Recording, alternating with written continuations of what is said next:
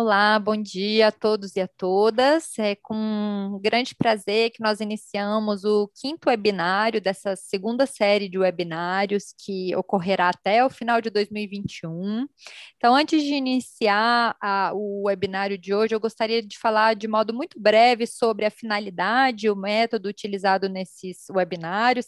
Então, a origem desse webinário é um projeto de extensão da Faculdade de Direito da Universidade de Brasília, no âmbito do GERN, um grupo de estudos em em Direito, Recursos Naturais e Sustentabilidade, coordenado por mim, pela professora Gabriela, cujo título é Direito, Sustentabilidade, sua interface com o meio ambiente marinho, pesquisa em ação.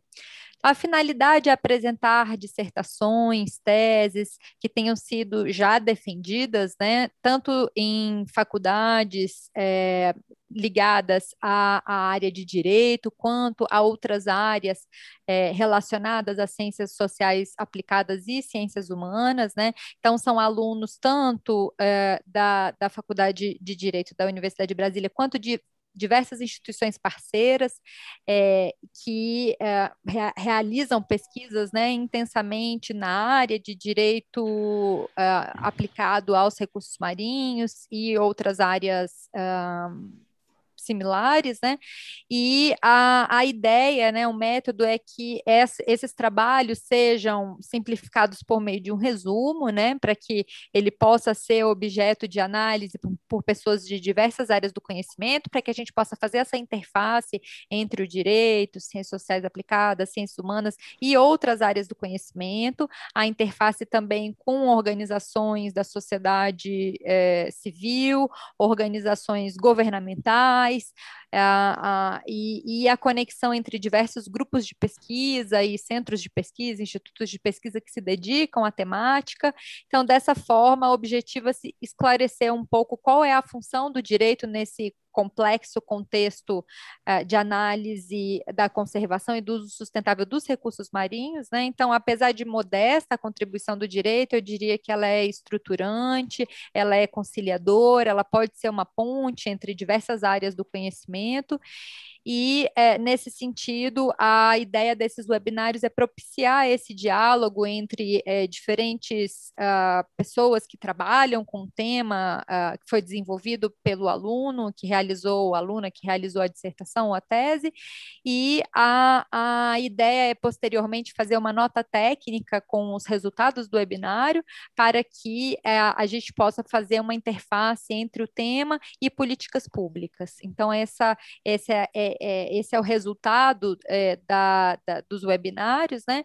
Então, agradeço a presença de todos e todas. As, a, o webinário está sendo transmitido no YouTube, agradeço a presença de quem pôde é, estar presente ne, é, ao vivo, né, live, deixem seus comentários no YouTube, ah, os, as perguntas deve, devem ser inseridas no slide, o endereço do slide está aqui no descritivo do, do YouTube, e as duas perguntas mais votadas serão resp respondidas pelos debatedores, e quem quiser obter certificado, né, tem que fazer a inscrição previamente no Simpla. As inscrições são feitas no Simpla, o, o, o, o certificado já é emitido automaticamente.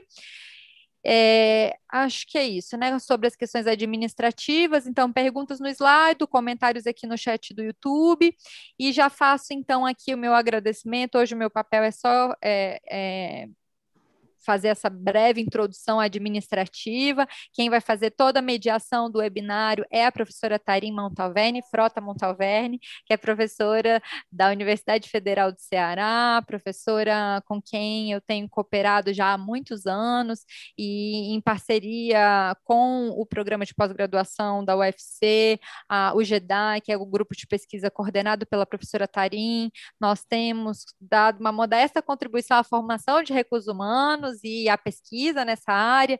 Então, é, em conjunto, claro, Catarim e outros professores e diversas instituições que estão todas mencionadas aqui nos colaboradores que têm participado dessa iniciativa.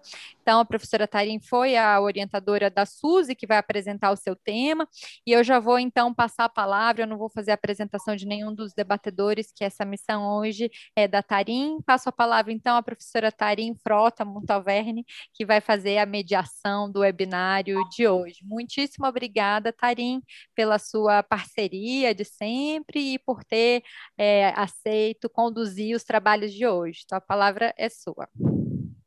Muito obrigada, professora Karina. É uma honra, na verdade, mediar esse, esse webinário, né, cujo título principal é a integração entre as políticas marítimas e as estruturas de defesa nacional. Na verdade, é uma honra, honra por vários motivos, né? Primeiro, estou aí reencontrando meu amigo querido professor André Beirão, é sempre uma honra também né, ter esses momentos de discussão e de reflexão sobre temas tão interessantes como é esse, né, que será apresentado pela Suzy Castro. E um outro motivo é porque a Suzy Castro ela é egressa da Universidade Federal, do programa de pós-graduação em Direito da Universidade Federal, atualmente doutoranda, né, sob a super orientação do professor André, Beirão, na Escola de Guerra Naval. Então, eu fico muito feliz realmente de acompanhar todo esse percurso acadêmico da Suzy e a gente percebe, vocês vão perceber ao longo da fala da Suzy que ela simplesmente é apaixonada, né, por esse tema. Ela brilha, os olhos dela brilham realmente quando ela apresenta esse, essa temática, né, de pesquisa que ela vem desenvolvendo já desde o início do mestrado dela. E também uma honra de, de conhecer, mesmo que virtualmente, o Guilherme. Então, assim, tenho certeza de que o Guilherme aí trará contribuições interessantes, né, para um aperfeiçoamento e para a elaboração dessa nota técnica, que é o objetivo principal, né, que a gente consiga, na verdade, colaborar com o aperfeiçoamento das diversas políticas públicas relacionadas às políticas marítimas. Então, Karina, realmente é uma honra, agradeço imensamente a oportunidade e, e dividir esse momento e também publicizar as pesquisas, né, vamos dizer assim, é, que estão sendo desenvolvidas aí aqui na Universidade Federal do Ceará, em parceria, como você bem disse, com várias outras instituições, o NB, o Mackenzie, com a professora Solange, enfim, várias outras instituições, a própria a, o, o, a Escola de Guerra Naval, né, André, aí no âmbito das, do Observatório de Políticas Marinhas, Marítimas, não poderia deixar de citar esse observatório, esse projeto aí, liderado pelo professor André, certo? Então, é uma grande satisfação. A, a Suzy, na verdade, irá apresentar de forma bem resumida, né, Suzy, a dissertação dela, cujo título específico é o seguinte: o título é Imunidade Soberana, Impactos Ambientais decorrentes de operações militares navais, o controle de tráfego militar na Amazônia Azul para uma defesa ambiental proativa. A banca da, da Suzy, na verdade, aconteceu no ano passado, já já está fazendo aniversário, né, Suzy, de um, mais de um ano de, de defesa, certo? Ela foi apresentada junto ao programa de pós-graduação em Direito da Universidade Federal do Ceará, contou aí com a coorientação do professor André Beirão, então realmente esse trabalho tem uma contribuição também, toda a experiência do professor André Beirão. A banca examinadora da, da SUSE contou com a participação da professora Solange Teles, da Universidade do Mackenzie, Ana Flávia Barros Platiot, Universidade de Brasília, e do próprio também co-orientador, o professor André Beirão. É, a Suzy irá apresentar de forma bem breve, né, Suzy? Vai ter aí 15, 10, não, 10 minutos, certo, para fazer a sua exposição.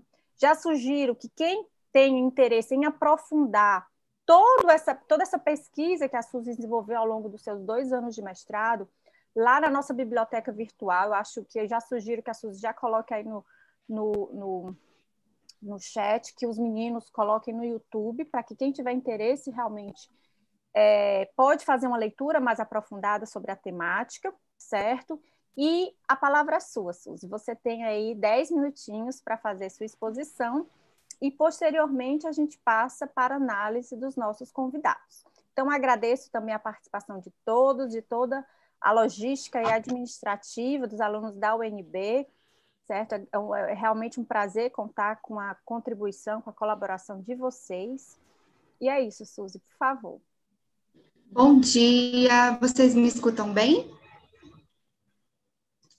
Então, agradeço o convite feito pela professora Karina, bem como as presenças ilustres dos meus queridos professores, professora Tarim e professor Beirão, também agradeço a presença do meu colega de doutorado, Guilherme Cantarim, e a presença do público que nos assiste agora pelo YouTube. É, a ênfase da professora Tarim pedir que eu fale pouco é porque, se deixar, eu falo uma semana sobre esse tema. É, o meu trabalho é intitulado o seguinte, como ela já falou, Imunidade Soberana e Impactos Ambientais Decorrentes de Operações Militares Navais.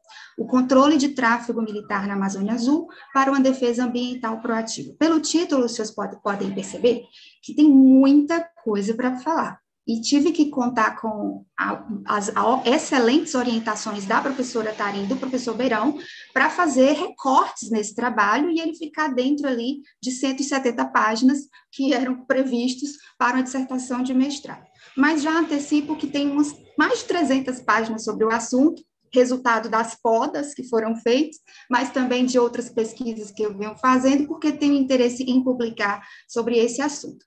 Vou explicar e só tenho 10 minutos. Então, qualquer coisa, vocês me, me, me entrem em contato comigo no privado que eu posso explicar melhor.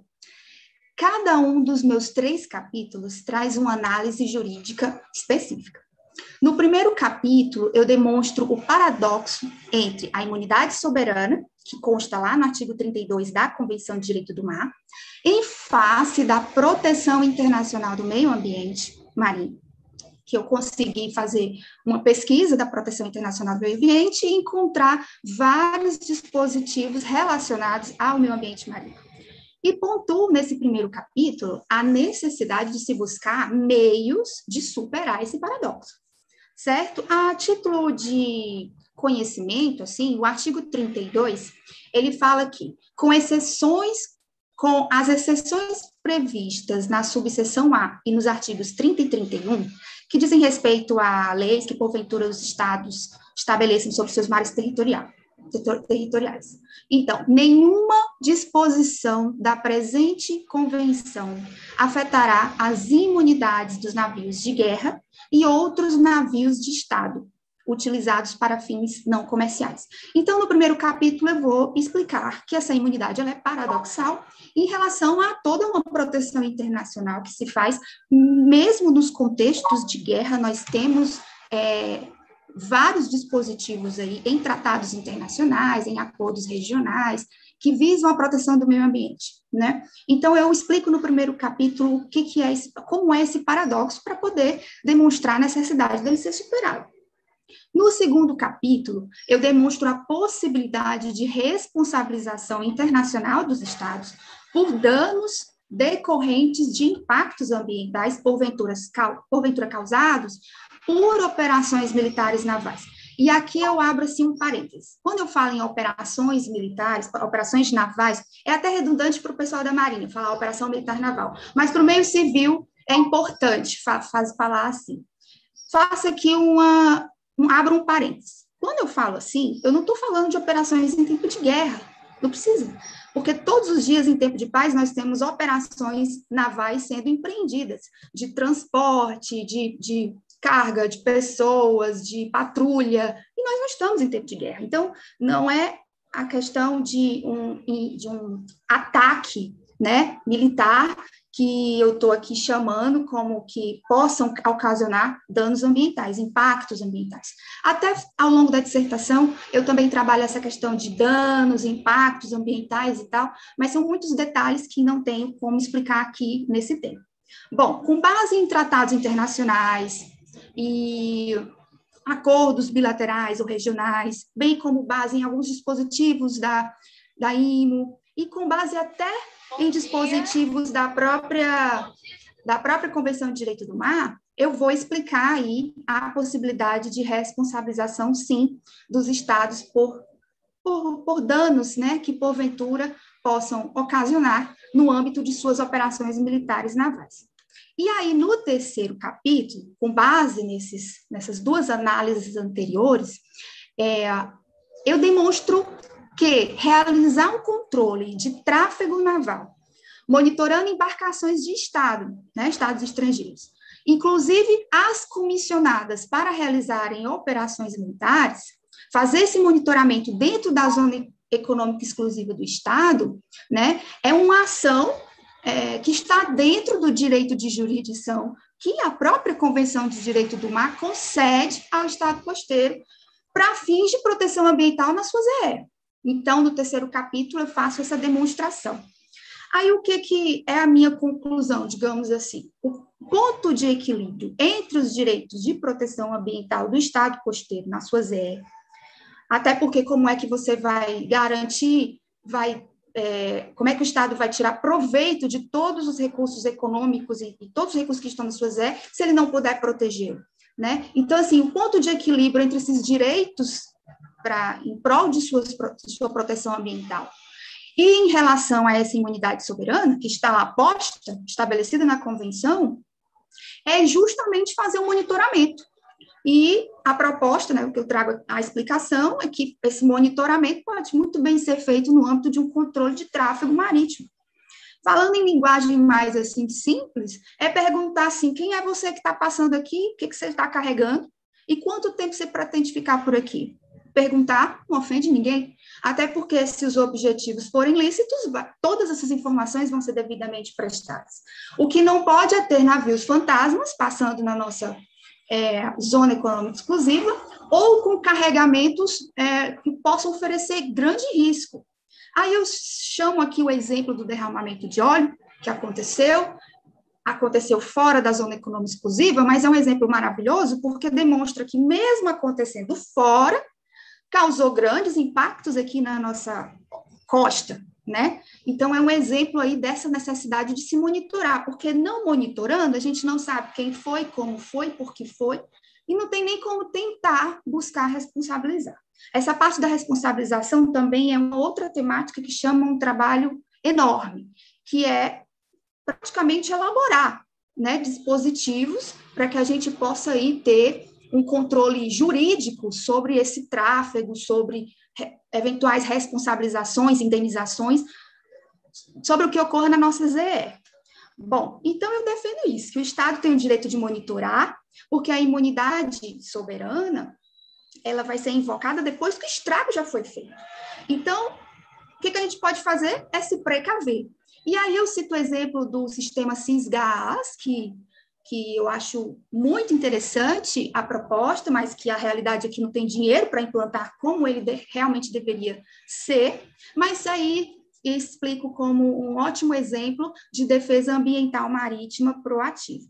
Bom, encerro a minha breve apresentação, cumprindo os meus minutinhos que me foram dedicados, e já passo a palavra para a professora Tarim. Excelente, Suzy. Parabéns realmente pela sua objetividade. De fato, você conseguiu de forma muito rápida e clara né, apresentar a problemática central do seu trabalho, que na verdade nada mais é do que esse ponto de equilíbrio, né? Eu gosto de, dessa, desse termo que você coloca, né? Ou seja, esse ponto de equilíbrio deve ser encontrado, né, justamente com adoções de medidas, como você bem coloca no seu trabalho, de você usa o medidas de defesa proativa, né, pelos estados costeiros. Então é um ponto também é, interessante que você desenvolve no seu, no seu trabalho, a partir tentando demonstrar de fato essa relação paradoxal, como você bem colocou, entre a imunidade soberana e a proteção internacional do meio ambiente marinho. Né? E esse exemplo, inclusive, do derramamento de óleo, você consegue desenvolver mais no seu trabalho, né? Você dedica algumas páginas a esse caso concreto. Então, quem tiver interesse, certo, é, em ler aprofundar, que eu acho que é de extrema atualidade, né? Esse caso aí ficou em aberto e realmente você traz reflexões interessantes nessa perspectiva de proteção internacional né, da nossa Amazônia Azul. Então, já passo a palavra ao professor André Beirão. O professor André Beirão, além de parceiro acadêmico também há alguns anos, ele é doutor em Direito pela Universidade do Estado do Rio de Janeiro, mestre em Ciência Política pela Universidade Federal do Rio de Janeiro, ex-coordenador né, da CAPES, da área de Ciências Políticas e Relações Internacionais, professor né, da Escola de Guerra Naval, do programa de pós-graduação da Escola de Guerra Naval e faz parte, na verdade, do corpo editorial da revista da Escola de Guerra Naval. E já abro aqui um parênteses, se você me permitir, André, que tem aí um edital aberto né, da Escola de Guerra Naval no contexto da década dos oceanos. Eu acho que é importante todos que nos ouvem, que nos acompanham, entrem né, no site da revista da Escola de Guerra Naval. Existe um edital específico e vai ser um prazer realmente publicar artigos com temáticas tão interessantes aí, inclusive com essa temática da, da Suzy. Então, André, a palavra é sua, por favor. Você também tem 10 minutos, André. Ai, meu Deus, vamos embora, vai. Acho que dá sim. Primeiro porque, é, primeiramente, eu queria mais uma vez agradecer o convite da professora Karina de, de estar participando dessa parceria maravilhosa junto com o Gerne. É uma parceria que já dura há muitos anos, desde a época em que a Karina estava pelo Rio de Janeiro, antes de ir para Brasília, para a Universidade de Brasília. É uma parceria que se consolidou em alguns projetos que já estivemos juntos, em vários deles, é, agora, inclusive, no Observatório é, de Políticas Marítimas, que é sediado lá na EGN, e que eu, por enquanto, estou coordenando, e que é, esse projeto foi aprovado e que tem a participação da, da professora Karina é, como coordenadora institucional pela UNB, assim como da professora Ana Flávia, que foi citada, que estava na banca da Suzy, que também participa, Gabriela participa, um, um, um enorme contingente da UNB, é, sempre me perguntando, afinal de contas, por que, que a UNB está estudando o mar se ela está no meio do continente?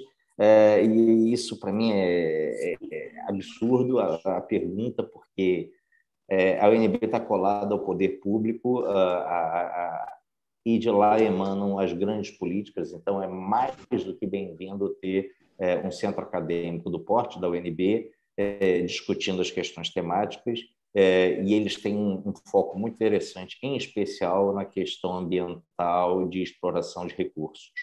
Então, muito obrigado pelo convite, Karina. Muito obrigado, Tarim, também parceira. É, é uma honra estar aqui e eu vou é, ombrear também um colega de longuíssima data, que é o Guilherme, é, Guilherme Cantarino, que desde a época em que não tinha barba na cara a gente se conhece, e que é um prazer estar ombreando ele nesse, nesse debate. Bom, como eu fiz parte, eu também sou co-responsável pelo que a Suzy preparou, é, e a parte de banca, onde a gente bate, já foi, ela já teve essa parte de banca. Aqui, o que me cabe dizer é parabéns pelo desafio de ter encarado esse tema. Esse tema é árido, esse tema não é simples de se falar, em especial é, sob uma perspectiva brasileira. É, Para você ter uma ideia, hoje mesmo eu estava falando com um outro menino que, para quem é um outro colega que é do métier do direito do mar conhece, que é o Eduardo Cavalcante, é, e que ele está fazendo o, o, TCC da graduação dele, e ele estava me perguntando sobre essa temática. Eu falei, olha, assiste o webinar hoje do Germe, que vai é, ajudar. Essa é uma temática muito pouco falada. Afinal de contas, qual é o cerne da questão? Em que pese o trabalho da Suzy o objeto da pesquisa dela seja a proteção ambiental, o grande problema dela não está no objeto, na proteção ambiental. O grande problema dela está em até que ponto o Estado tem o direito de fazer valer a sua autoridade, eu vou usar essa palavra para não usar a palavra soberania, a sua autoridade nas águas da ZE em ver quem entra, quem sai e faz o quê. É, esse é o grande problema. Porque dentro do, do o que, aí é a temática da Suzy, é causar um dano ambiental. Mas pode nem ser o dano ambiental, porque o cerne da questão é pode ou não o Estado costeiro exercer sua autoridade nas águas da ZEE. E aí as discussões do ponto de vista do direito do mar, elas são muito técnicas. Não, se for na exploração de recursos vivos, aí pode, porque a exploração é exclusiva do Estado costeiro. Se for no, na livre passagem, aí não pode e tal. É, são técnicas, porque a Convenção das Nações Unidas ela não é apenas um instrumento diplomático, ela é um instrumento extremamente técnico. Alguns artigos ali, para se entender o que ele quer dizer, tem que se estudar oceanografia para entender. Então, não é um instrumento político, aquelas convenções quadro que se falam, né, que é, são genéricas, ela não é. é então, é, esse é o cerne da questão do problema da, da. Ou seja, o foco é a proteção ambiental, mas o problema é: pode ou não o Estado é, exercer essa autoridade? E aí, esse paradoxo que a Suzy falou, ele colide exatamente em dois grandes princípios que são acolhidos no amplo direito do mar e que a convenção apenas vem consubstanciá-lo. Que o primeiro é o da soberania, a própria convenção dizendo, olha, a soberania dos estados deve ser sempre respeitada. E o segundo grande princípio é o da liberdade da navegação. Ou seja, o mar é para todos, todos têm direito de navegar. É, e esses dois princípios são razoavelmente paradoxais, e a convenção, razoavelmente, com várias discussões, resolve esse paradoxo na maior parte das situações. Mas quando chega na questão do navio de guerra, que é, é o foco mais fechado da SUSE, aí há um entendimento bastante, também eu vou usar a palavra paradoxal, entre alguns defendendo, pendendo essa balança bem mais para o campo do não, é liberdade de navegação, e a convenção é bem clara, navio de guerra não está dentro dessas restrições. Não, navio de guerra pode passar, não, navio de guerra é, tem imunidade de jurisdição. Não, aí é navio de Estado, a soberania do Estado, bandeira, é todo. Então, alguns pendendo bem mais para a liberdade de navegação e outros estados falam assim: olha, se tem algo que pode certamente é, ter algum caráter, nem que seja de demonstração de poder, que vá infringir algum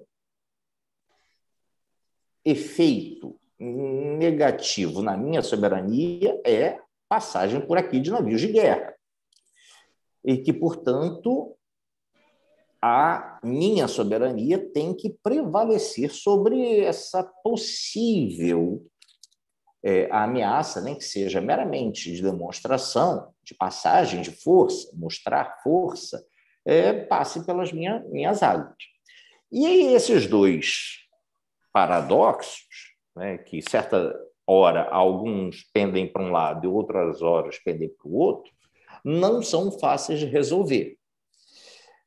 Eu costumo falar que, normalmente, um, os estados que maior poder naval, portanto, marinhas de guerra, não é poder marítimo, que inclui a marinha de guerra e a marinha mercante. Os estados que maior poder naval têm tendem a usar essa balança para o lado da soberania deles de ter a liberdade de navegação. Porque eles têm meios suficientes para estarem em vários oceanos, em vários mares, passar por várias águas e, de certa forma, demonstrar esse poder de controle do espaço marítimo. Então, os estados mais fortes tendem a advogar pela liberdade de navegação. E os estados não mais fracos, mas que não têm essa capacidade tão grande de poder naval, optam por, já que eu tenho pouco, eu pelo menos quero preservar aquilo que é colado na minha terra. Esse pedacinho aqui, eu quero ter o direito de ver quem passa e quem não passa. Então, advogam mais pela soberania do Estado costeiro. Esse era um debate razoavelmente levado para quinto plano. Durante muito tempo, ele não foi extremamente relevante, é, porque poucos eram os estados de relevância de poder naval que advogavam pela questão da soberania do Estado costeiro, não permitindo operações militares, passagem de meios militares pelas suas EE, que a princípio, enquanto água, é água internacional. Esses, alguns advogavam por isso, e mais recentemente, é, em especial depois de 2014, quando a China se posiciona no alinhamento do que o Brasil faz, de dizer passagens militar pela minha ZE tem que me perguntar antes, e a China foi um pouquinho mais assertiva, que disse, tem que me perguntar e eu tenho que deixar.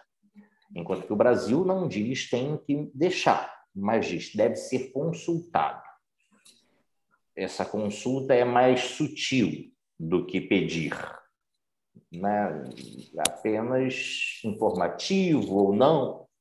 Mas enquanto era o Brasil e alguns poucos estados, esse era um debate de quinto escalão. No instante em que a China advoga por isso, e hoje dos signatários já são mais de 29 os estados que optaram pela mesma linha da declaração interpretativa que o Brasil fez. Por ocasião da assinatura o embaixador Thompson Flores fez essa declaração que o Brasil, desde lá, desde 82, entendia que essa liberdade de navegação não prejudicava o Estado costeiro de é, ter prévia ciência da passagem de meios militares pelas suas águas. É, essa declaração ficou guardada lá num, num, arquivo da ONU, não era muito importante, até que alguns começaram dizer: não, então eu também acho isso, também acho isso. E esse debate vem bastante à tona, e tem alguns é, teóricos bem incisivos em dizer que a posição brasileira, uma das pioneiras nesse sentido, é, e agora acompanhada pela chinesa, ela é contraditória aos princípios da, da UNCLOS. Cito aqui o James Kraska, dos Estados Unidos, o próprio Proels, tem vários outros, mas que são é, advogados dizer, olha, o que o Brasil está querendo fazer, não, a, a UNCLOS não fala assim, porque a leitura feita é uma leitura mais literal de, não, navio militar tem imunidade, como a Suzy falou. O problema é, isso ia bem até o caso do óleo. O caso do óleo, que em que pese tenha sido fora da nossa ZE, é, ele serve como o caso concreto para mostrar que aquele objeto que era mais afastado do foco, e é o objeto. O foco era a questão: pode ou não pode o Estado costeiro exigir primeiro saber que operação militar está passando na sua água? Esse objeto ambiental vem para dentro do problema. Porque, mesmo tendo sido fora da água jurisdição, de jurisdição do Brasil, é, deixa claro, está vendo como pode um dano ambiental prejudicar a soberania do Estado costeiro?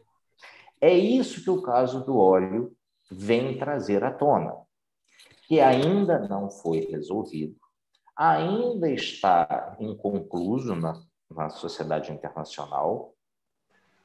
Alguns debates na IMO estão sendo feitos, possibilidades de convenção para isso, alguns debates no âmbito da BBNJ, do Biodiversity Beyond National Jurisdiction, pensando em e por que não, mas não era bem para isso que ela foi pensada, mas por que não, já que é para cuidar da biodiversidade. Em suma, porque a grande água do meio do mar, né, a grande água fora da jurisdição, continua sem ter um grande instrumento que a proteja é, de forma clara, efetiva, é, com alguém tendo poder de cerceamento. O que tem é aquela coisa mais ufanista da convenção como um todo, dizendo o mar é para todos, deve ser usado de forma sustentável, mas não com efetividade. É, em suma, Suzy, é, eu te dou meus parabéns de ter enfrentado é, esse, esse problema e defendido enquanto, enquanto civil, enquanto mulher, enquanto do Nordeste, portanto, é, não é um homem militar das Forças Armadas que há tempo ah, labuta na, na temática, você tem encarado esse tema árido, difícil, e ter é, resolvido é, de forma tão brilhante no teu trabalho, está muito bem redigido, realmente eu recomendo às pessoas que olhem o trabalho dela, é, que fala de que, olha, não há prejuízo nenhum em o Estado querer saber quem faz o que, faça onde, indo para o quê. E que operação militar pode sim causar prejuízos à soberania do Estado costeiro. No caso dela, ela recorta para um prejuízo ambiental. Mas podem ser vários prejuízos, até de transmissão, de coleta de informações, de inteligência. Então, operações militares realizadas na água da ZE brasileira podem trazer, podem trazer prejuízos. Ah, mas muitas vezes é só de passagem. Bom, se é só de passagem, como disse a Suzy, quem problema tem em avisar antes e dizer vou passar, vou fazer isso, vou entrar aqui, vou sair ali no dia tal. Se é só passagem, não há problema nenhum. É, alguns advogam não, mas são meus meios, eu não posso dizer aonde vão entrar, aonde vão sair. É, em geral, são os poderosos, não querendo ter nenhum mecanismo de monitoramento e controle é, sobre seus meios. Então, é, parabéns pelos, pela sua discussão por ter trazido a questão ambiental como é, o objeto central do, da sua pesquisa, do quanto o Estado costeiro tem que se precaver, e por isso a medida proativa, para não ter um, um dano ambiental que vá afetar a sua soberania, e o caso do óleo, mesmo fora, serve exatamente como contraprova uh, ao teu argumento inicial da, da tua hipótese. Parabéns pelo teu trabalho e volta aí para cá. Excelente, Verão, pela sua reflexão. Acho que a professora Karina já tem vários elementos né, para elaborar né, toda a equipe do GERN para contribuir na elaboração do relatório técnico, considerando, sobretudo, que é, o professor Beirão enfatizou muito a questão do derramamento de óleo, que a gente não tem ainda uma solução concreta em relação à causa, à origem, à responsabilidade. Então, acho que aí a gente já encontra vários argumentos teóricos né, no trabalho da SUSE que possa que, que, vão conseguir aí subsidiar um relatório bem interessante conectado a esse dano ambiental concreto né, que ocorreu é, na nossa costa brasileira, então acho que aí é, já são elementos muito interessantes que já podem ser apresentados né, às autoridades, no sentido de utilizar a fundamentação teórica que foi desenvolvida e apresentada agora pela SUS. Então, muito obrigada, Beirão, pelas suas reflexões. E já gostaria de passar a palavra. E se alguém quiser, lá na, na, parte do debate, se quiser falar mais sobre o caso do óleo, aí eu falo na parte do debate. Tá ótimo. Passa a palavra. E aí a gente passa a palavra ao Guilherme Catarino. O Guilherme é doutorando em estudos marítimos pela Escola de Guerra Naval e mestre em administração pública pela Fundação Getúlio Vargas ele tem é auditor fiscal também da Receita Federal desde 95 e oficial da Reserva da Marinha do Brasil. Então a palavra é sua, Guilherme, já agradecendo a sua participação. É, bom dia a todos. É, inicialmente queria agradecer o convite da professora Karina, né? E naturalmente a indicação da, da minha colega Suzy de doutorado por essa oportunidade de participar é, da avaliação e, enfim, de comentários a respeito da dissertação de mestrado dela dentro do projeto é, da GERN UNB. É, uma deferência especial também à professora Tarim, nós podemos conversar um pouquinho sobre a, a importante papel que a Universidade Federal do Ceará vem adotando, é, vem implementando né, em temas ligados ao mar. E uma deferência especial também ao meu professor, Verão, né? Acho que é um exemplo é, que a gente vem buscando e tentando seguir né, em temas afetos ao mar. Né? É, inicialmente, feitas essas considerações iniciais, deixa eu só controlar o tempo aqui, é, gostaria de dizer que foi um prazer tá? poder ler a dissertação de mestrado é, da colega Suzy, lá do nossa colega de doutorado. Né? É, realmente foi um passeio muito interessante, multidisciplinar, e, ao mesmo tempo, super importante até para as outras áreas de estudo, e eu fui convidado aqui, inclusive, para debater as conexões de aspectos de direito dessa dissertação de mestrado com outras áreas de estudo. É, notadamente, eu vou é, fazer comentários adiante sobre a minha área de estudo e, e as importantes conexões que, que a gente pôde trazer dessa dissertação de mestrado. É, como o professor Beirão bem disse, né, é, muito embora o foco é, da avaliação, da pesquisa, tenha sido afeta ao direito ambiental, a possibilidade de controlar, ou melhor controlar a passagem de navios militares é, pela nossa ZEE, o, o, fato é que o conteúdo da dissertação ele transborda, ele deriva para diversas outras áreas do conhecimento. É muito fácil fazer uma analogia, fazer uma comparação e até pegar como base para discussões é, que nós temos quando a gente liga né, a questão do direito de soberania, a soberania, o direito de soberania, o direito de jurisdição, né, a liberdade dos mares, etc., etc., é, conceitos basilares da Convenção Nacional, de, Convenção Internacional de Direito do Mar, né, com questões não apenas ambientais, não apenas ligadas à questão da passagem de navios militares pela ZEE. E, notadamente, né, eu faço uma referência quando a gente faz é, quando o Brasil tem a necessidade de incrementar os seus controles sobre a ótica do direito aduaneiro. A, a UNCLOS, né, a, a convenção, ela é pródiga em mencionar situações em que pode sim o Estado costeiro legislar em diversos temas de natureza ambiental, sim, mas também de natureza aduaneira. É, em todos os artigos, seja do mar territorial, é, a parte toda da zona contígua, da ZE, se nós fizermos uma leitura atenciosa, há menção à questão de regulamentos, obediência de regulamentos.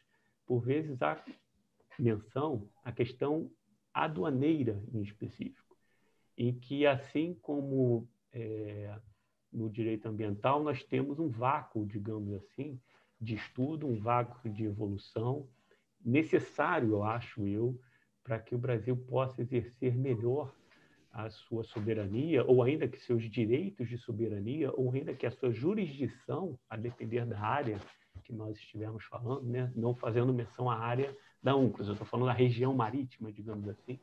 A depender dessa região marítima, nós temos um espaço muito importante, acredito eu, a ser desenvolvido, a ser estudado e a ser elevado a ótica, ou a, a ótica de políticas públicas, certo? A gente tem hoje em discussão o professor Dr. Beirão, é, um, talvez um dos principais professores atualmente é, nessa discussão da política marítima nacional, da futura política marítima nacional, já que a nossa é muito antiga, né, que é de 1994, e são temas que se completam.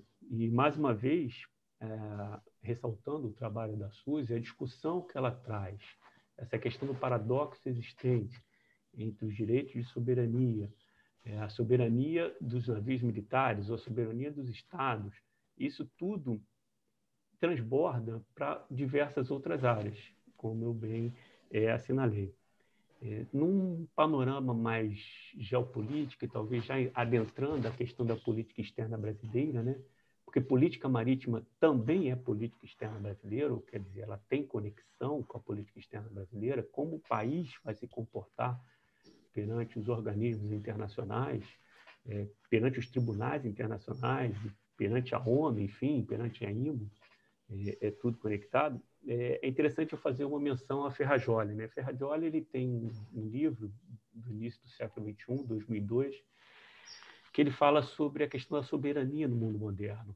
E quando ele fala da soberania no mundo moderno, frente ao mundo já caótico em 2002, e eu diria que mais caótico atualmente, né, em função da disputa por espaços de jurisdição e por espaços de exploração nos mares, é, ele menciona a importância do direito é, na busca de uma integração dos países. Né? A gente só vai conseguir uma, uma integração dos países, um respeito aos, aos direitos dos estados costeiros, às soberanias e talvez até incrementar ou tentar buscar ou, ou, ou fomentar é, maneiras de obter a paz e a harmonia mundial, né?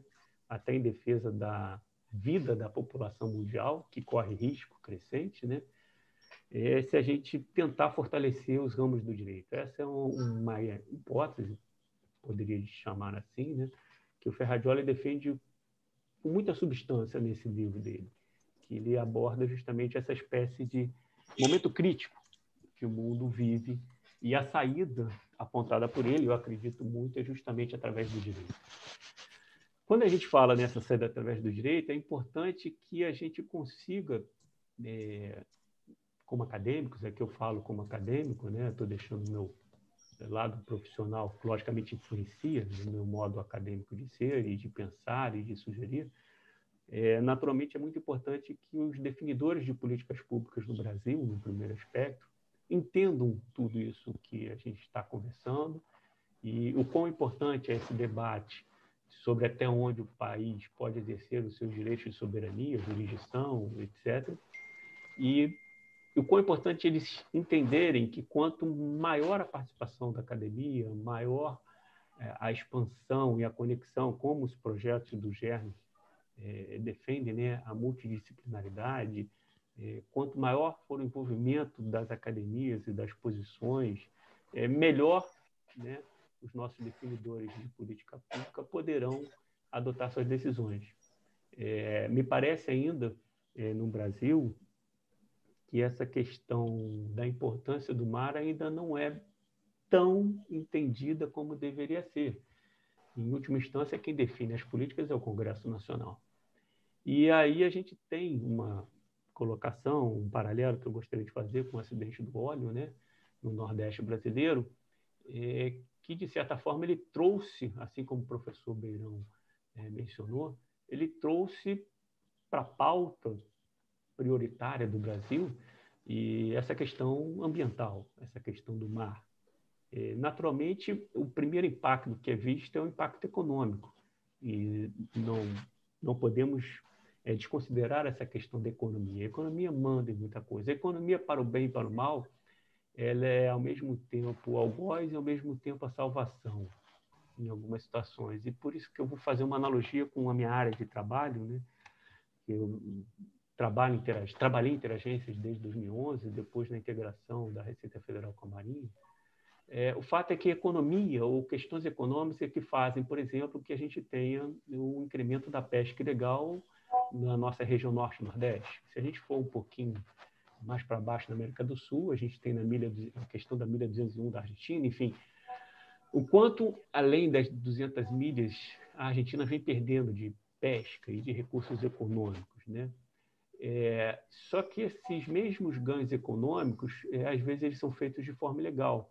Então, a gente traz uma conexão é, com a importância né, de se pensar também em como é que a gente controla aqueles que querem benefícios econômicos ilegais, digamos assim, sem respeitar regras do direito internacional, do Estado costeiro, e praticam, por exemplo, a IUF, a pesca ilegal, não reportada, não regulamentada, é, e a associação desse tipo que eu estou exemplificando, né, é, de atividade, com tantas outras que são da minha área de atuação, que é o contrabando, o descaminho, o financiamento do terrorismo, é, e até mesmo a espionagem, né, que é uma questão intrínseca à defesa, é, uma prioridade natural da autoridade marítima e do próprio país na defesa dos seus interesses. E, a, e aqui é, é possível afirmar que essas embarcações, a gente tem imagens ali do que acontece em embarcações ali no norte e nordeste do país, as mesmas embarcações que praticam a pesca ilegal praticam o contrabando, causam danos ambientais, e aí, embora o foco da tese sejam navios militares, né, a gente não pode também é, esquecer que alguns países no mundo têm navios é, estatais é, praticando a pesca predatória, por exemplo, e que são outros tipos de crime. Então, é, o que eu acho interessante é ressaltar que alguns países já tiveram soluções, o Brasil está caminhando, através da Maré Brasil, para uma solução, eu diria uma ação estratégica. Né? É um rol de ações estratégicas, mas um, uma das ações estratégicas que eu gostaria de ressaltar é a do Centro Integrado de Segurança Marítima. O mundo já está muito mais à frente. Né? Na, na minha pesquisa de doutorado, eu tive a oportunidade de pesquisar o National Maritime Integration Intelligence Office nos Estados Unidos, e eu pude observar lá o, o quão a academia é parceira e peça fundamental na defesa da estratégia de segurança dos Estados Unidos. É, ultimamente, eu tenho me detido ao estudo da é, União Europeia e, mais ainda, de como nós temos, por exemplo, um centro de interagências é, na Alemanha, que é o MSZ, que integra todas essas áreas de ambiental, de polícia marítima, de marinha, de aduana, naturalmente, e como eles conseguem e vêm conseguindo implementar é, uma política pública, digamos assim, em que privilegia, sob a coordenação é, da autoridade marítima, né, a questão do, da defesa das águas, sob diversos aspectos, porque o acidente ambiental, a questão ambiental, é possível é, imaginar que ela é mais perigosa em navios que cometem diversos outros tipos de ilícitos no mar, até porque é da natureza desses tipos de embarcação de navios não cumprir com qualquer tipo de regulação. Ele não quer cumprir com o direito internacional, nem ele atenta contra a soberania é, dos estados, né? Então, assim, nos Estados Unidos eu tive a oportunidade de conhecer, interessantíssimo o modelo que eles criaram, já tem mais de 10 anos, e vem estudando o modelo da Alemanha, dentro de um contexto de estratégia de segurança marítima é, da União Europeia, é, em que, naturalmente, essa atuação interagências ela está suportada por legislação, seja a legislação do Estado costeiro, seja a legislação da União Europeia, dos Estados Unidos. É bem verdade que nas relações de poder entre os países, a gente tem países que são mais aguerridos, até porque eles têm um poder militar por trás. Então, o próprio professor Beirão fez uma, uma interessante abordagem comparando a atuação da China com a do Brasil. Nós temos um americano também, às vezes unilateralmente, é, declarando né, o que, que ele acha, o que, que ele não acha, o que ele vai fazer ou não. Então, são temas, assim, já finalizando meu tempo, que eu já ultrapassei dois minutos, tá, professora Tarim? E peço perdão por ter ultrapassado, mas o fato é que eu acho que, e parabenizo, né, mais uma vez a Suzy, que o tema que ela trouxe, é, embora focado para navios militares, ambiental, traz dentro dele um debate fundamental para qualquer política marítima, é, qualquer política ambiental, qualquer política aduaneira, é, e até mesmo né, é, para a política externa brasileira como um todo, né, quando ela faz um interessantíssimo estudo, uma interessantíssima abordagem sobre essa questão da soberania, dos direitos de soberania e da jurisdição e da jurisdição, digamos assim, no mar que um Estado costeiro pode ter. Então, muito obrigado. É, fica aqui a minha, o meu agradecimento, mais uma vez, por ter ombreado com o professor Beirão né, esses debates. Um agradecimento à Suzy pela qualidade é, do texto e sugestões para que a gente consiga, e a nossa torcida, né, para que a nossa próxima política marítima consiga é, reforçar né, as diversas áreas, ministérios, etc., a própria CECIRME, o CISGAAS e tantas outras iniciativas é, para que a gente consiga fortalecer a, o Estado brasileiro e a gente consiga proferir e auxiliar né, para que a sociedade brasileira seja beneficiada de todo esse mar e de toda essa riqueza que nós fomos abençoados em ter. Muito obrigado a todos.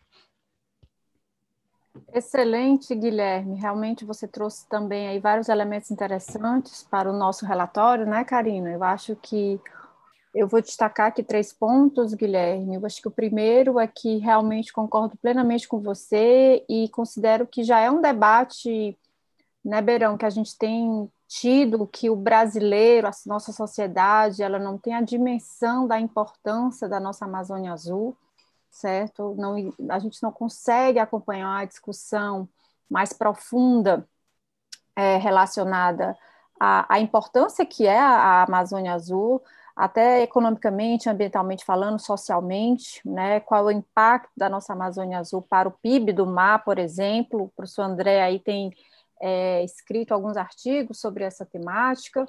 Então, acho que é um ponto relevante, Karina, que a gente pode aí conectar com o trabalho da Suzy, certo? Uma outra questão é a importância dos diversos atores, como bem levantou o Guilherme, né? Academia, e eu acho que isso, que esse webinar já é um, um ponto aí, um avanço que, que a gente tem feito, né? A gente precisa levar esse tema é, não apenas para aquelas, aquelas pessoas que realmente trabalham com oceanografia, ciências marinhas, mas com outros é, atores que trabalham especificamente com políticas públicas. A gente precisa aperfeiçoar nossas políticas públicas relacionadas ao mar, às atividades setorizadas aí do mar. Então, é muito importante esse elemento que você pontuou. E um outro e último elemento seria a questão da pesca, né? Eu concordo plenamente. A gente, eu participei recentemente aqui no nosso estado de uma reunião com o pessoal da, da comissão é, da economia do mar, a gente tem uma comissão, inclusive aí o professor André né, me colocou em contato com o pessoal aqui, o professor, o André do Rio de Janeiro me colocou em contato, né, é, André, com, com a comissão aqui de economia do mar, e a gente tem feito várias, várias reuniões interessantes, e um dos temas levantados foi justamente esse, né? A gente tem, é, a gente é, o estado do Ceará é protagonista em relação à pesca do atum, né? E para quem não sabe, né, a gente tem aí muito atum e, e existem atualmente muitas embarcações aí é, não que tem, na verdade, feito essa pesca ilegal, não regulamentada, enfim, e que a gente realmente precisa acompanhar esse tipo de atividade que já está sendo feita né, na nossa Amazônia Azul. Então, muito obrigada, Guilherme, pelas suas observações. Eu gostaria aqui, para fechar a nossa análise, de passar a palavra à Suzy, para que ela possa finalizar é, e tentar conectar aí a, as falas dos, dos nossos queridos palestrantes né, com a temática de dissertação dela e qual seria a contribuição, Suzy, que você poderia nos dar né, em termos de política pública. Você é a grande especialista do tema, você se dedicou aí, se debruçou durante dois anos em relação à temática. Então, a partir desses elementos que foram apresentados pelo Beirão e pelo Guilherme, eu queria que você tentasse aí fazer uma, uma análise bem prática, né? Qual seria a contribuição prática do seu trabalho, é, obviamente puxando esses elementos que foram apresentados, certo? E quais são é, os, o impacto, né? Qual o impacto que a gente poderia apresentar em relação à política pública? Por favor, Sus, você tem dois minutos para ah, fazer esse fechamento. Dois minutos, tá bom. Deixa eu me concentrar aqui. Bem, no âmbito desse controle de tráfego que eu defendo, né, um controle de tráfego que possa abranger navios de Estado estrangeiros, comissionados ou não para operações militares, e eu defendo como perfeitamente autorizado que o Estado faça em sua ZE, muita coisa pode ser feita para pôr em prática políticas marítimas, diversas. Uma, políticas marítimas voltadas a colocar em prática um planejamento espacial né, marinho, uma política, políticas voltadas a colocar em prática uma economia azul, a colocar em prática, de fato, preservação ambiental de determinadas áreas, enfim, quando a base de tudo é um monitoramento. Então, defendendo que seja possível fazer isso, toda a estrutura que seja montada para que isso seja possível, e que, obviamente, vai ser relacionada às estruturas de defesa nacional, tendo em vista a dimensão do espaço a ser monitorado, e aí eu já coloco aqui a importância de submarinos realmente, com propulsão nuclear, para poder ter um deslocamento ágil, enfim. É, então, assim, essa é a contribuição, né? Defender a possibilidade de, de realizar esse controle de tráfego, e como eu digo, é, não precisa a gente estar em estado de guerra, ou não precisa que essa operação, que, que a embarcação militar esteja comissionada para uma operação militar.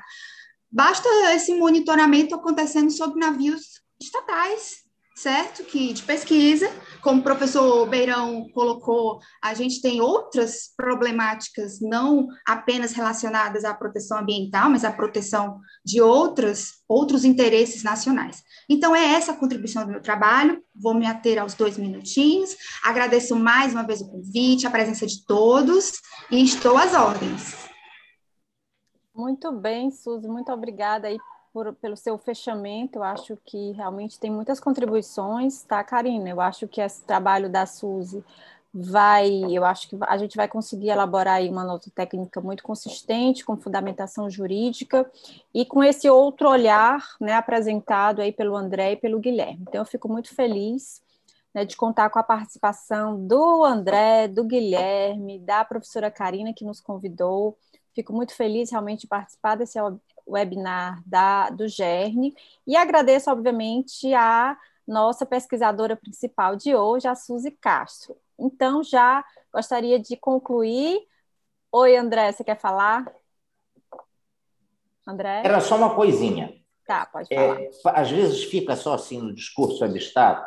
É, no meu tempo, que eu ainda era oficial de marinha da ativa, é, na área do arquipélago de São Pedro e São Paulo, eu, por mais de uma vez, é, tive que suspender para lá, porque havia uma suspeita de uma aglomeração enorme de navios de pesca estrangeiros na nossa ZE.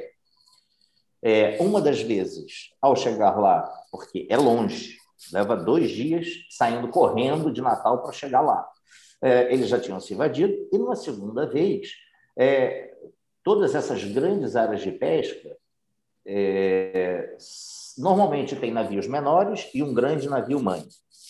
É, os navios menores todos já tinham se evadido. Aquele grande navio mãe, que é para onde, vamos dizer assim, os menores pescam e levam os seus pescados, é, ele é um grande frigorífico, ele não faz a pesca, ele só guarda. Eh, ele era um navio de Estado, dizendo: Estou fazendo apenas uma passagem por aqui. E aí ficamos com um problema na mão. E aí? O que a gente pode fazer com um navio de Estado que tem toda essa imunidade de jurisdição? Ele disse que era um navio de Estado. Estava na cara que era um navio que estava simplesmente guardando o pescado dos navios menores que já tinham se invadido. Mas era um navio de Estado. Então, ele estava causando exatamente o caso concreto, que é o risco ambiental, ou seja, expropriando recursos vivos da nossa ZE sob o argumento do navio de Estado, da imunidade de jurisdição. Só isso. Excelente, André. Então, agradeço certo a todos pela presença. É uma grande honra, na verdade, contar com a participação de todos e gostaria de concluir o webinar. Tá bom? Um abraço a todos, bom almoço e Tarim, Tarim, até a desculpa. próxima. Tarim, Tarim, desculpa. Oi? Alô? Oi? É, tem perguntas, Tarim? Vou passar ah, aqui. Não tinha perguntas. Tem, tem três perguntas aqui e a gente ainda vai passar a palavra para o Guilherme. Acho que tem algumas perguntas direcionadas para ele. É, você quer ler as perguntas? Não, pode ler, Karina, pode ler, por favor. Tá. Então, pessoal, passando então a, a parte de perguntas aqui da, é, da que foram inseridas lá no slide, né? É, vou passar aqui umas duas, pelo menos duas, as duas perguntas mais votadas. Uma primeira pergunta direcionada ao Guilherme: é, em que pé está a integração entre a Receita Federal e a Marinha do Brasil no âmbito do CISMAR? é uma pergunta anônima. É uma segunda pergunta que pode estar aberta a todos, né? Qual a importância do CISGAS, Sistema de Gerenciamento da Amazônia Azul, para a efetividade do controle das nossas águas jurisdicionais? Uma pergunta anônima também.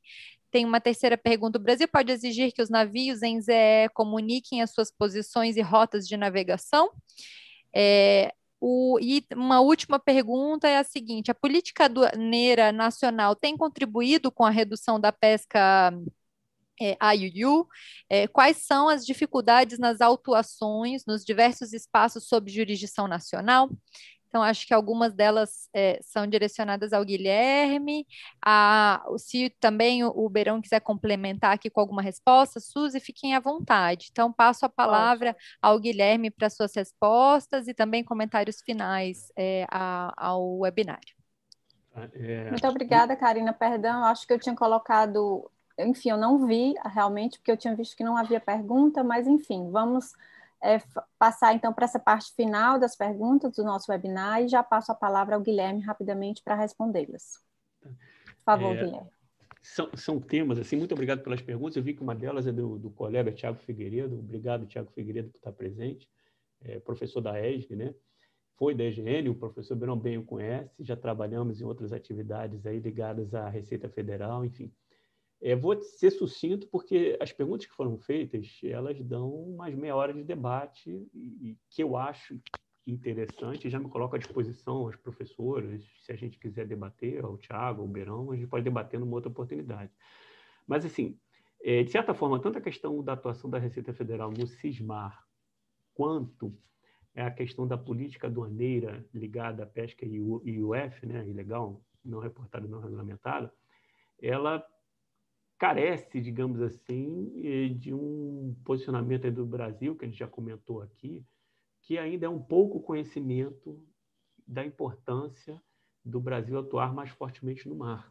Certo? Muito tem sido feito, é, é bem verdade, muito já se avançou, mas a gente entende que a velocidade em que a gente deveria avançar nesses temas deveria ser maior.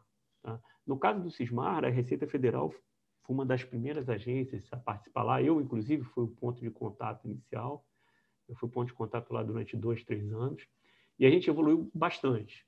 É, uma das últimas tarefas que eu tive, e, e, foi, e me honro dessa tarefa, foi justamente a gente conseguir, junto com uma OCA em Portugal, fazer uma importante apreensão de cocaínas é, num trajeto que foi identificado, enfim, questões internas aqui no Brasil e que a gente conseguiu aprender uma parte no Brasil, uma parte no exterior. Foi minha última tarefa lá. Naturalmente é pontual, mas mostra a importância é, do CISMAR, sob a coordenação da Autoridade Marítima, estar funcionando. E a gente torce muito que essa é, integração aumente. Eu costumo defender bastante, pegando experiência, principalmente no que eu vi nos Estados Unidos, do desenvolvimento dos arranjos regionais, dos arranjos locais, que normalmente a gente fala, né? Em que essa integração ela é de cima para baixo, mas é mais importante no Brasil ela ser complementada de baixo para cima. Tá? Então, eu trago a experiência da Amazônia, que eu andei pela Amazônia um tempo, e o quão a gente vê a integração funcionando lá na Amazônia. Só que essa integração ela tem que ser reforçada pelo direito. Nós somos muito fracos, aí vou falar um, um pouco da política aduaneira, eu diria que a política aduaneira no Brasil embora a gente tenha buscado incentivar ao longo desses anos, a política aduaneira no que diz respeito à pesca é muito fraca, decorrente deste cenário de desconhecimento, decorrente das prioridades que a gente tem que mudar. E aí eu me socorro do professor Beirão é, com a política marítima, que eu vejo hoje é, a grande esperança que a gente tem, um dos temas que eu estudo é, na minha na minha pesquisa de, é, de, doutorado é justamente a evolução dessa política marítima, algo que eu já venho tentando é, alertar né, para dentro da Receita Federal, o quão importante é, novos fora apenas a questão econômica de você prover recursos. Tem muitas coisas de política aduaneira é, em que a própria Receita Federal pode se utilizar das plataformas, digamos assim, da Marinha do Brasil, dos navios da Marinha do Brasil, como acontece em outros países, né, já que a gente não tem recursos é, volumosos, eh, basta colocar dentro das plataformas navais a, representantes da política aduaneira que podem fazer exercer essa política aduaneira. Né? E só fechando, né, é, para a gente entender a carência que nós temos na implementação da política aduaneira no Brasil, é, a nossa área aduaneira no Brasil, ela tem, segundo dados da Organização Mundial das Aduanas, ela tem 2.650 servidores para trabalhar em 24/7 todos os dias do ano. É, o tamanho dessa aduana é menor do que o tamanho da aduana da Bélgica, que tem na faixa de 3.100. E a Bélgica ela é do tamanho do estado de Alagoas. E se a gente pegar no mapa rapidamente, a gente sabe quem são os vizinhos da Bélgica e quem são os vizinhos do Brasil, no que diz respeito às suas correspondentes aduanas e suas correspondentes capacidades de combater é, toda sorte de crimes. E que, quando a gente fala do mar, né, só fazendo esse fechamento, o navio que faz o crime ambiental é o navio que faz a pesca ilegal, é o navio que faz o contrabando, é o navio que rouba o pescado da sociedade brasileira e tem muita coisa acontecendo aí na região norte nordeste que a gente acompanha aqui de longe, tá bom? E eu acho que as outras perguntas o professor Beirão vai poder responder com muito mais qualidade, é, naturalmente, do que eu. Muito obrigado, muito, Tarim. Muito obrigada, Guilherme. É, Beirão, você gostaria de complementar a resposta rapidamente? Vou ser bem rápido aqui, porque eu acho que o, o Guilherme já falou muito. Olha, muita coisa para fazer em termos de, de integração entre uh, a cooperação entre as agências. É, ela existe, ela é falada, mas eu sei o quão ágil, efetiva e com meios necessários, inclusive financeiros, existe entre Receita Federal, Polícia Federal, uh, Ministério do Meio Ambiente uh, e Marinha do Brasil. Tá? É, em alguns casos, até com poder municipal também, guardas municipais também. Uh, portanto, é, há muito que pode ainda ser feito. O fundamental é ter monitoramento, daí a importância dos gás que a, que a Suzy falou, é fundamental ter compartilhamento de informações entre todas essas agências que podem fazer uso delas. E só para complementar, no frigir dos ovos, tem uma pergunta aqui que vai no cerne da questão. Afinal de contas, o Brasil pode exigir que navios na ZE comuniquem a sua posição e rotas? Em suma, o Brasil diz que pode. Se for um navio mercante ele pode dizer: estou fazendo uso da liberdade de navegação, e vai dizer: eu não preciso falar. O argumento do, do Brasil é: é, mas na hora que você tiver um problema e for pedir ajuda, eu não sei onde você está. Então me fala onde você está, indo para onde, que aí eu posso te acompanhar. Se tiver um problema, eu, eu atuo. Mas com um navio militar, o Brasil disse em 82 que, olha, eu preciso saber antes. Passa navio militar aqui sem pedir? De vez em quando passa.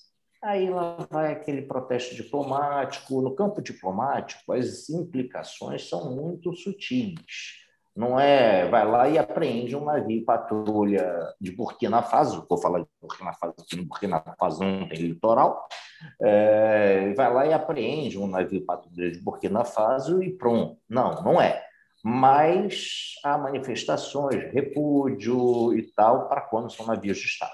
Mas para navios mercantes, infelizmente, a liberdade de navegação diz: olha, eu colaboro se eu quiser. A IMO é, dá diversos estímulos para que os navios mercantes participem de diversos sistemas de acompanhamento, monitoramento, por questões de, de safety deles, mas se ele não quiser participar, fica complicado impor. Só isso. Pronto, Tarim. Excelente, André. Então, assim, só para concluir, né, já agradecendo mais uma vez a, a fala e as respostas dadas por vocês, eu também queria aproveitar nesse contexto né, de, de economia azul, de PIB, né, dessa setorização de atividades que a gente tem né, discutido aqui atualmente no Brasil, é, eu queria indicar uma leitura de um artigo que, que a gente está escrevendo, na verdade, quem está liderando aí a pesquisa é o Israel, né, de Oliveira Andrade, do IPEA, então, juntamente com a Giovanni, o Tauan, da Escola de Guerra Naval. Então, a gente está escrevendo um artigo. Israel estava falando comigo agora aqui. Ah, sério? Oh, coisa boa. Então, assim, a gente está aí escrevendo um artigo né, sobre a economia do mar é, vai sair aí nos próximos dias. Estamos na, na reta final, Israel, né? Desse é muita é, e aí a gente a gente identifica na verdade essa fragilidade, como o Guilherme bem falou, que a gente não conhece né, todo o potencial da nossa Amazônia Azul, das nossas atividades econômicas relacionadas ao mar. Então, assim, a gente não tem dados suficientes, a gente fica buscando em todos os lugares, né, realmente para conseguir consolidar essa pesquisa. Não está sendo fácil, mas a gente já está aí numa reta final desse trabalho, então espero que, que ajude realmente essa essa essa assim aumentar todo esse potencial que a gente tem da nossa Amazônia Azul. Então eu queria deixar esse recado certo? E passar a palavra para a Karina, para que ela finalize o nosso webinar. É, 12 e 20, eu acho que a gente conseguiu, na verdade, em uma hora e, e alguns minutos, passar a mensagem dessa integração entre políticas marítimas. A gente trouxe aí várias pistas interessantes para futuras políticas públicas, então é um prazer, uma honra né, contar com a participação do André, do Guilherme, da Suzy, de todos os alunos do GERN que nos ajudaram na organização desse evento. Então, Karina, a palavra é sua e muito obrigada mais uma vez pelo convite, pela oportunidade. Bom, eu vou ser muito breve. Muito obrigada, professora Tarim, pela sua condução aí dos trabalhos. Obrigada aos debatedores pelo aceite. É, muito rápido da, da, da, tarefa né, de debater e conectar o tema da Suzy às políticas públicas. Obrigada, Suzy. Queria também deixar um agradecimento aqui à comissão organizadora, aos alunos da graduação, aos alunos da pós, aos alunos da, da do, do, projeto de extensão. É, queria agradecer aqui a Caroline, que é mestranda da EGN, que ficou responsável pela relatoria. Então, a EGN contribuiu aqui em peso, além da UFC, né, claro, é, com a organização desse webinário. Queria agradecer a todos os colaboradores. É, aqui já é, representados no banner de divulgação do webinário. Então, é, temos a contribuição aqui de instituições governamentais, institutos de pesquisa, várias, vários representantes de áreas de ciências sociais aplicadas, ciências humanas, entre outras áreas do conhecimento, das ciências do mar, que é, tem auxiliado esse projeto e tem contribuído com essas interfaces. Acho que hoje nós cumprimos é, 100% dos nossos objetivos, que seria é, que entre eles, né, conectar as áreas do conhecimento e o segundo, refletir sobre políticas públicas. Acho que está aí, né, além da, do aspecto trazido pela Suzy, conectado a, a a, a, a questões da, da, política nacional marítima envolvendo aqui é, todas as perspectivas da, da, marinha uh, mercante, da marinha de guerra, e, e acho que o, o ponto aqui é de bastante destaque é essa questão da marinha mercante, da questão da, da aduana, então a contribuição das políticas aduaneiras aqui trazidas é, pela perspectiva do Guilherme, acho que a gente está aí mais um ponto de integração necessário em todas essas políticas, né? E então ficam aqui meus sinceros agradecimentos a todos e a todas que nos acompanharam no, no YouTube, que enviaram perguntas. É, a, a, o nosso próximo webinar ocorrerá no dia 10 de junho, e ele ele terá como tema a gestão de áreas protegidas, instrumentos para a implementação dos direitos socioambientais nos parques brasileiros marinhos costeiros. Foi uma dissertação de, desenvolvida pela Natália Lima Fernandes, na Universidade Presbiteriana Mackenzie, é, orientado pela professora Solange Teles. Então, convido a todos e a todas a esse próximo webinário no dia 10, que ocorrerá às 10 horas, né? Esse excepcionalmente ocorreu às 11, mas no próximo nós voltaremos à agenda de 10 horas. Então, agradeço. Deixo também aqui a, a, a a indicação de que todos os webinários também estão disponíveis nas plataformas de, de podcast. Então, quem tiver interesse em apenas escutá-los, estão todos disponíveis. Agradeço ao Johnny por ter é, operacionalizado essa, essa transferência para as plataformas. Muito obrigada, Johnny. E em seu nome eu agradeço novamente a comissão organizadora, é, composta por alunos da graduação, do mestrado e do doutorado é, aqui da Faculdade de Direito e outros professores de várias instituições que tornam esse webinário possível. Então, um abraço a todos e a todas. Até breve.